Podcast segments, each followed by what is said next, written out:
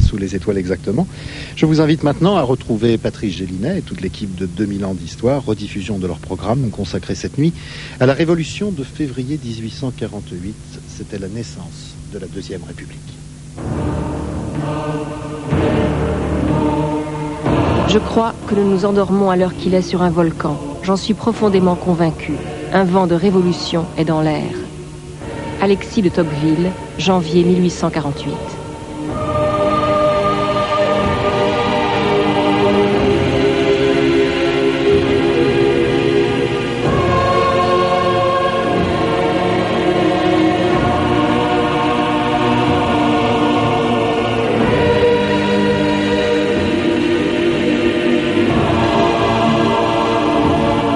2000 ans d'histoire.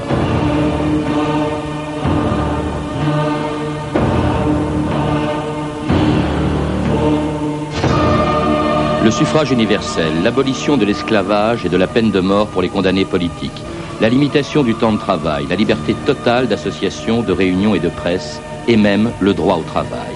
Jamais la France n'a connu de tels progrès en si peu de temps, lorsqu'en février 1848 naissait la plus courte des cinq républiques de son histoire la plus fraternelle aussi, puisque sur les barricades parisiennes qui ont renversé Louis-Philippe, on a vu côte à côte des ouvriers et des bourgeois, des républicains et même des curés, pas fâchés de voir disparaître un régime tellement vermoulu et tellement impopulaire que lorsqu'il disparut le 24 février 1848, il n'y avait presque plus personne pour le défendre. Paris est couvert de barricades. Louis-Philippe n'est plus roi, c'est la révolution. Oui, on a proclamé la République. La République? Alors, Où allez-vous, À la mairie on a besoin d'un art de la liberté. Et maintenant, aux barricades Aux barricades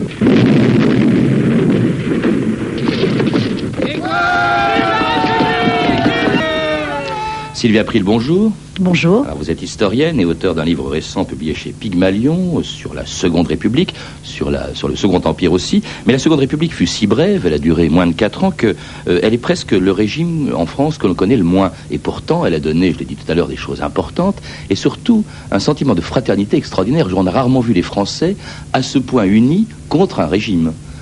Oui, effectivement, on a l'impression que ce régime tombe de, la, volonté quasi consensuelle hein, de, tous les, de tous les acteurs, que ce soit les ouvriers, les bourgeois, euh, même les royalistes, même les monarchistes eux-mêmes. D'ailleurs, bon, euh, les, orléanistes, une partie donc des libéraux, ce qu'on appelle globalement les libéraux, donc euh, réclament des libertés, un élargissement du, sens.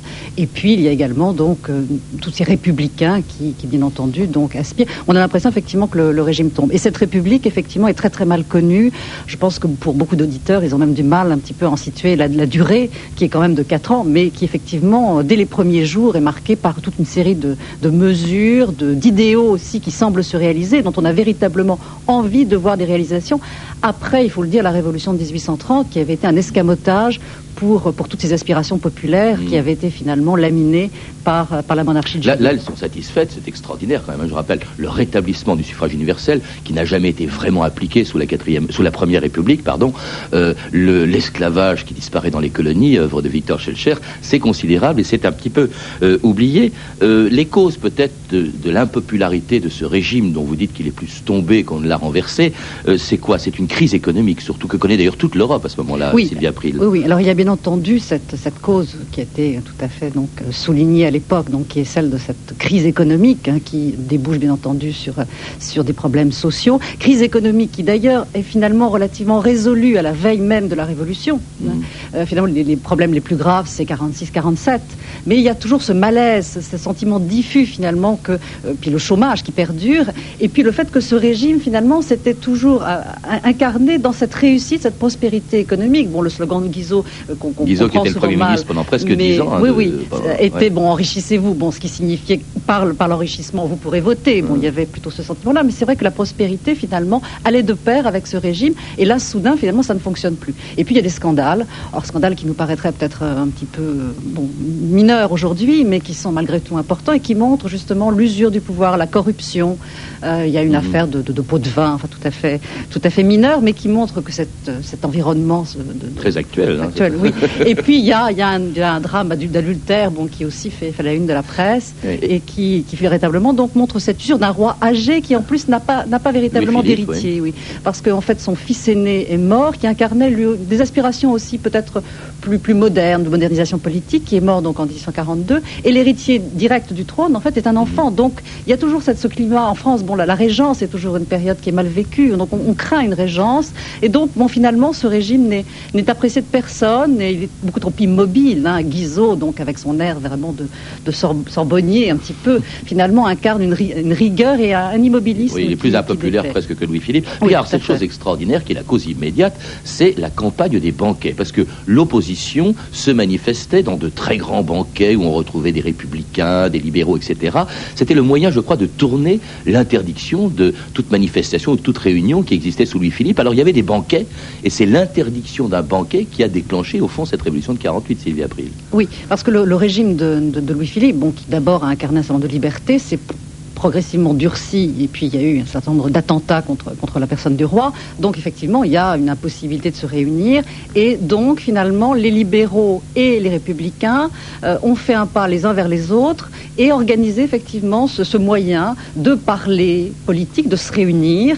Et donc on a eu des banquets pendant toute l'année 47, il y a de, grandes, de grands banquets. Alors le slogan, effectivement, c'est la réforme électorale. Ce n'est pas le suffrage universel, ce n'est pas la République. Mais progressivement, malgré tout, on en parle, et le Druroy qui va être un personnage très important des débuts de la Seconde République, eh bien, commence lui-même donc euh, à évoquer la République. Donc, euh, cette campagne bien entendu tout à fait importante. Mais elle ne touche qu'une élite, bien entendu, pas, encore véritablement le, le peuple. Alors, sauf quand le 22 février 1848, un banquet est interdit et ça va mettre le feu aux poudres et déclencher donc la première des trois journées qui vont provoquer la chute de Louis-Philippe et la proclamation de la République, la revue de texte Stéphanie Duncan.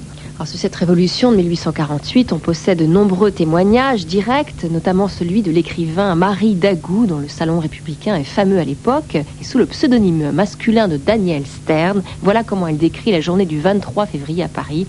L'agitation monte donc, mais encore dans une ambiance de fête.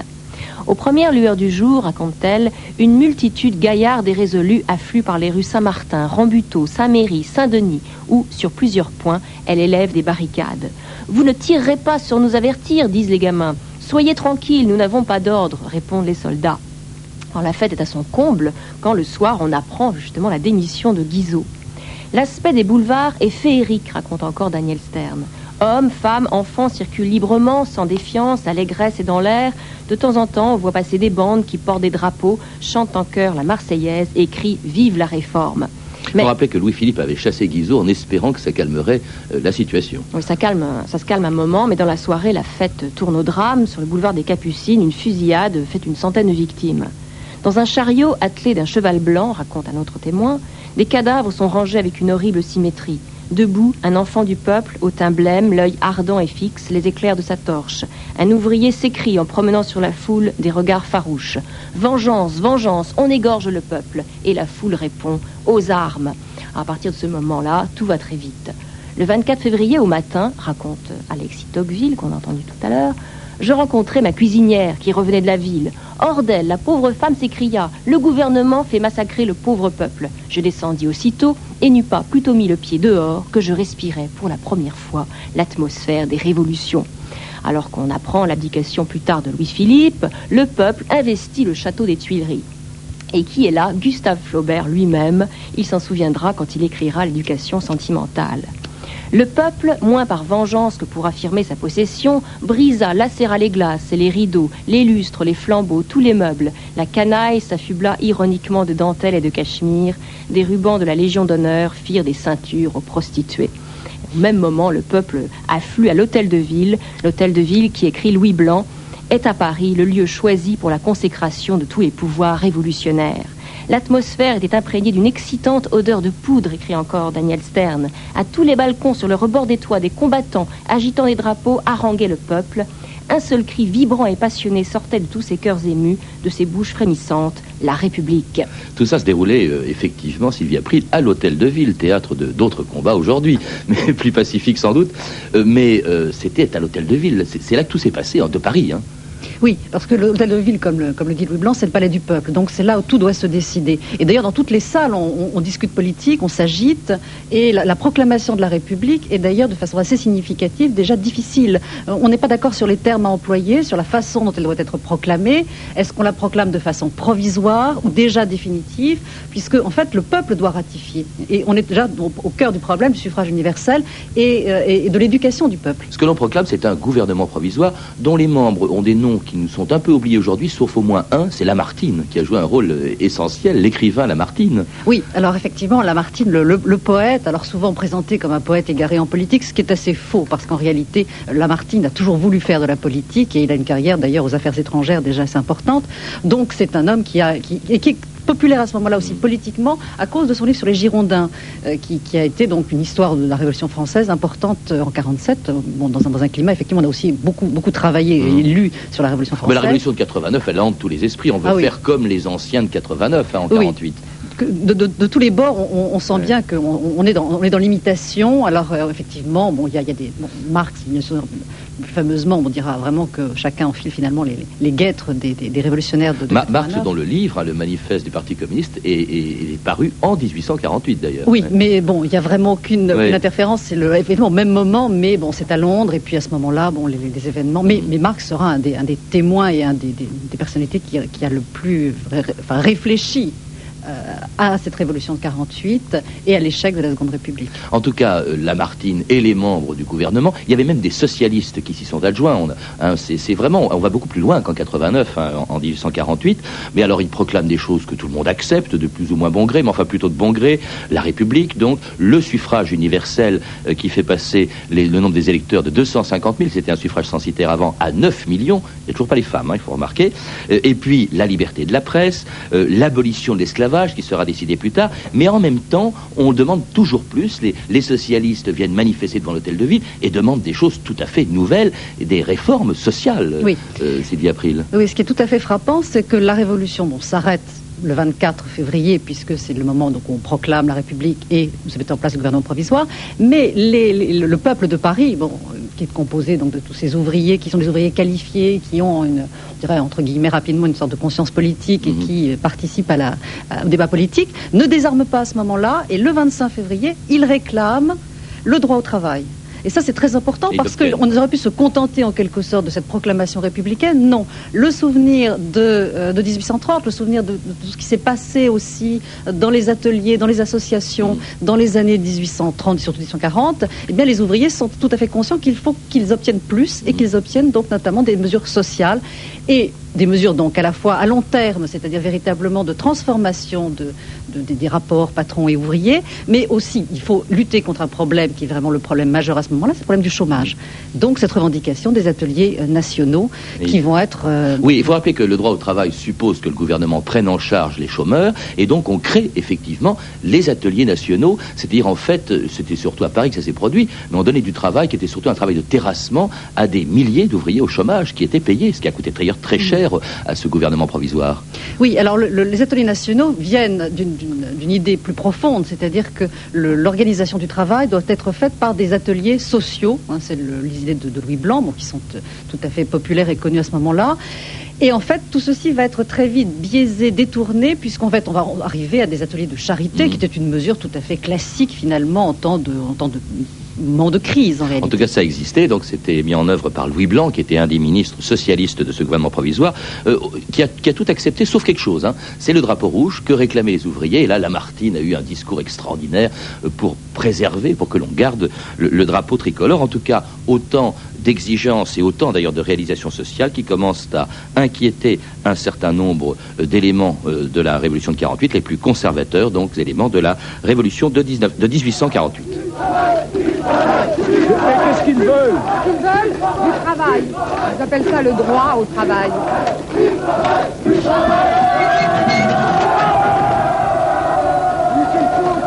Il faut pardonner les gendarmes. Mais supportez ça Citoyens Regardez. Citoyens, écoutez-moi Et ouvriers Non Pas trop alors Non plus Alors on tire quoi Mais pourquoi? Non, lâchez-moi Gorju fut arrêté pour délit de parole et condamné à trois mois de prison. La réaction se dessinait. le grand parti de l'ordre se formait. C'est un extrait du film Bouvard et Pécuchet. Alors, c'est vrai que très vite, l'atmosphère change. hein, on vient de l'entendre, Sylvie April. Euh, D'abord, euh, aux élections d'avril, parce que là, le gouvernement provisoire avait prévu l'élection d'une assemblée constituante pour donner à la France une nouvelle constitution. Là, on voit que l'extrême gauche, les socialistes, euh, ont à peine 100 députés, les monarchistes 300, les républicains modérés 500. Donc déjà, on voit évoluer l'opinion, hein, qui commence à se méfier des exigences des éléments les plus extrémistes de la Révolution de 48.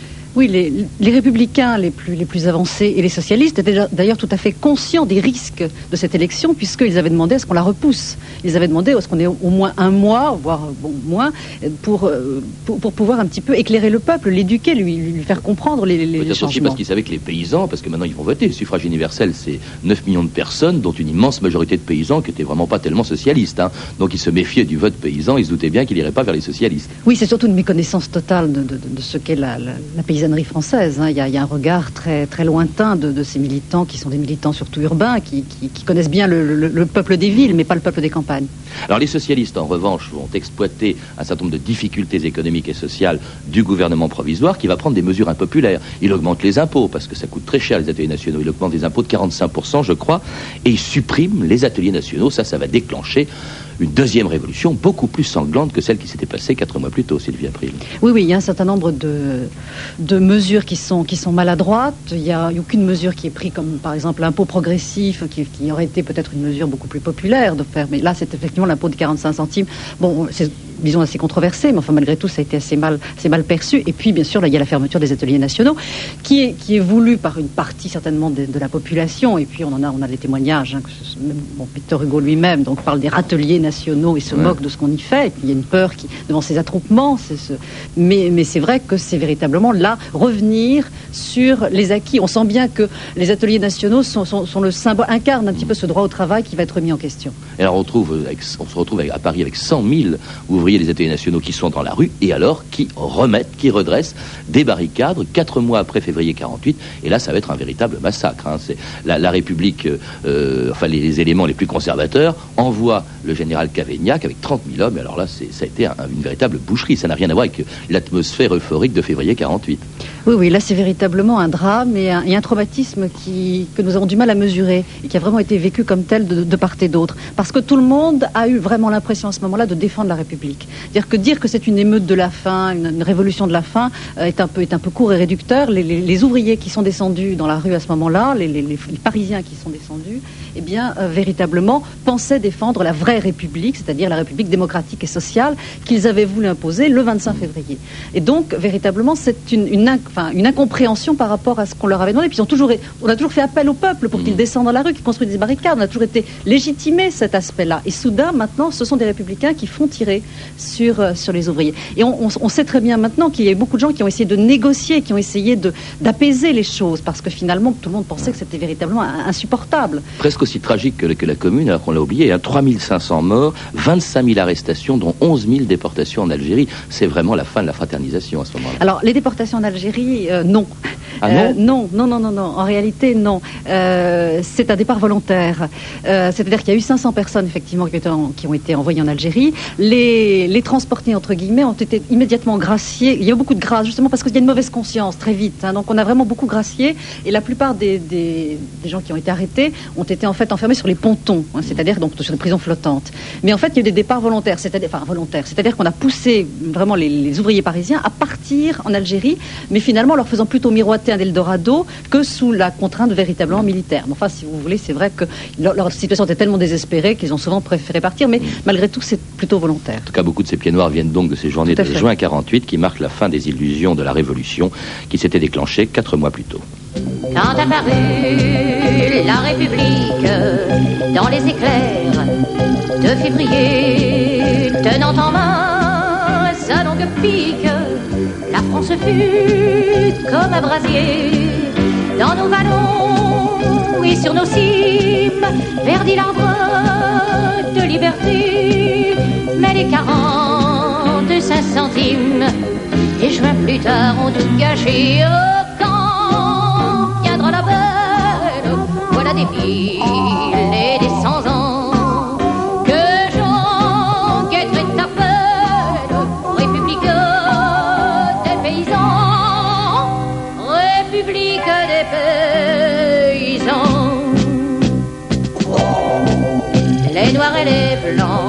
sans vergogne, voudraient nous mener sur Paris pour en faire une autre Pologne et nous atteler au débris. Abat les menteurs et les traîtres, les tyrans et les usuriers, les paysans seront les maîtres, unis avec les ouvriers. Au camp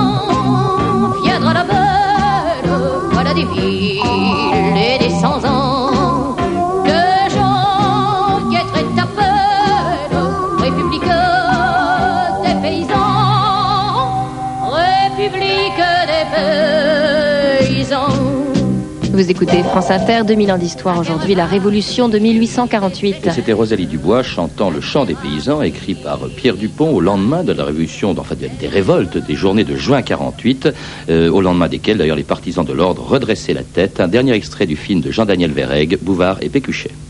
Il y a toujours dans les révolutions une écume en haillons. De la population vicieuse des grandes villes, des hommes entre deux vins, entre deux sangs, des galériens, éperdus de dettes. La lie du peuple, monsieur le comte. Sans oublier le rôle que jouerait probablement le diable, comme en 1789. Vous exprimez les sentiments du Moyen-Âge. hein. Le Moyen-Âge avait du bon, monsieur Pécuchet. Oui, la monarchie est sans doute le gouvernement naturel. La forme de gouvernement importe peu. Mais moi, je soutiens que la France veut être gouvernée par un bras de fer. Il faut rétablir l'obéissance. Et quand la troupe commence à fraterniser avec les émeutiers, eh bien, il faut tirer sur la troupe. À l'autorité. En l'autorité, euh, le bras de fer, Sylvie April, il va venir tout de suite. Ça va être quelqu'un d'inattendu, Louis-Napoléon Bonaparte, le neveu de Napoléon Ier, le futur Napoléon III. Oui, alors effectivement, cette, cette année va, va- être clôturée par, par l'élection du président de la République, comme le, le stipule la Constitution qui est, qui est donc votée le 4 novembre. Et effectivement, c'est un candidat qui apparaît un petit peu comme, entre guillemets, un, outsider, donc qui finalement va, va l'emporter. Et élection, il faut peut-être le rappeler une petite seconde, élection du président de la République pour 4 ans au suffrage universel. Car on croit toujours que c'est De Gaulle en 62 qui a été le premier élu au suffrage universel. C'était Louis-Napoléon Bonaparte en, en 48, Oui, oui, en donc, 1848. euh, au, au suffrage universel masculin, hein, Oui. Désolé Oui, bien. pardon. Euh, il faut toujours le, le répéter. Euh, donc effectivement, c'est la première élection, et puis c'est une élection effectivement qui, qui, justement ayant ayant donné donc euh, la, la possibilité ensuite donc à Napoléon III de devenir empereur, a, a, bien entendu entraîné une méfiance vis-à-vis de, de- de ce système de vote, qui fait qu'effectivement jusqu'à De Gaulle, on n'emploiera jamais plus ce système Mm. de vote pour le président de la République. C'est quand même extraordinaire parce qu'il a 5 millions et demi de voix contre ses autres adversaires. Cavaignac, celui qui avait tiré en juin 48 sur la foule, qui a 1 million et demi. Et puis alors le Drurelin, 350 000. Raspail, le socialiste, 36 000. Lamartine, qui était candidat, presque rien. Et c'est donc euh, un candidat euh, à l'Empire, enfin il ne le dit pas, mais qui est soutenu par les monarchistes, hein, qui pensaient pouvoir l'utiliser pour restaurer la monarchie, lui. Oui, c'est-à-dire qu'il il bénéficie du fait que sur sa gauche, du côté républicain, il y a une multitude de, de- de candidats. En fait, il y a quatre ou cinq candidats importants. Que Lamartine, effectivement, qui a, qui a incarné la Révolution de février de façon presque inexplicable, devient finalement un personnage sans, sans importance, enfin qui vraiment ne, ne, ne rallie plus du tout la population. Cavaignac, bien entendu, donc euh, est mal vu d'une partie des, des républicains. Et puis sur la droite, il n'y a pas non plus quelqu'un qui puisse Mhm. véritablement incarner à la fois l'ordre et la République. Donc on se satisfait de cette candidature en pensant effectivement que, bon, comme selon le- la phrase certainement apocryphe de, de, de Thiers, c'est un crétin que l'on mènera. Euh, et le personnage lui-même finalement fait assez peu peur parce qu'on l'a vu, peut-être justement parce qu'il n'incarne pas cette, ce- cette légende napoléonienne euh, aussi, aussi clairement qu'on pouvait le penser. Mais très, très habile quand même. hein. Il est donc élu euh, président de la République le 10 décembre 1848.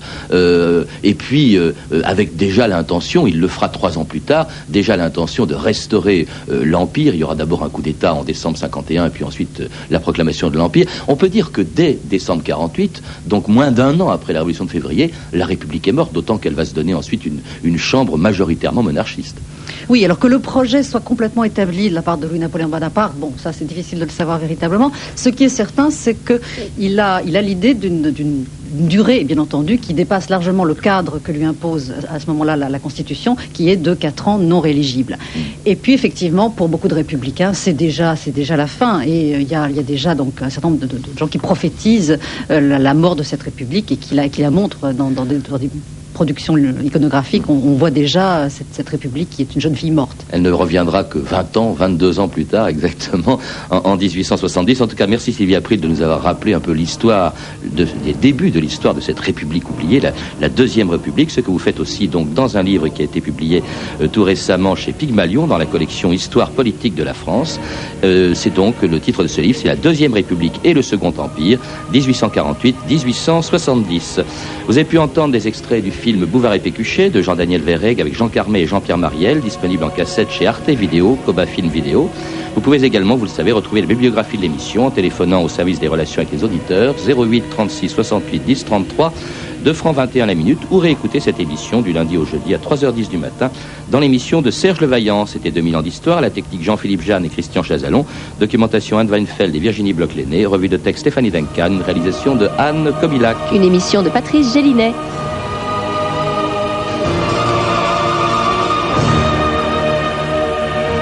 Demain, nous retrouvons Patrice Gélinet et son équipe. Prochain volet de 2000 ans d'histoire consacré à la guerre du Golfe. C'était il y a dix ans.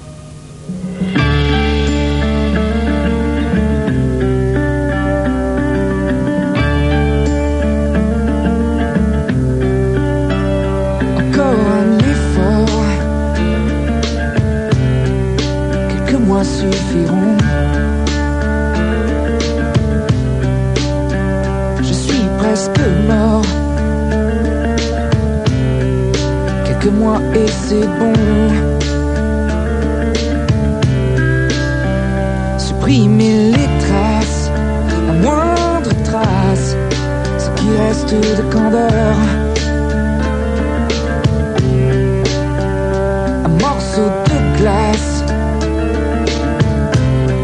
à la place du cœur.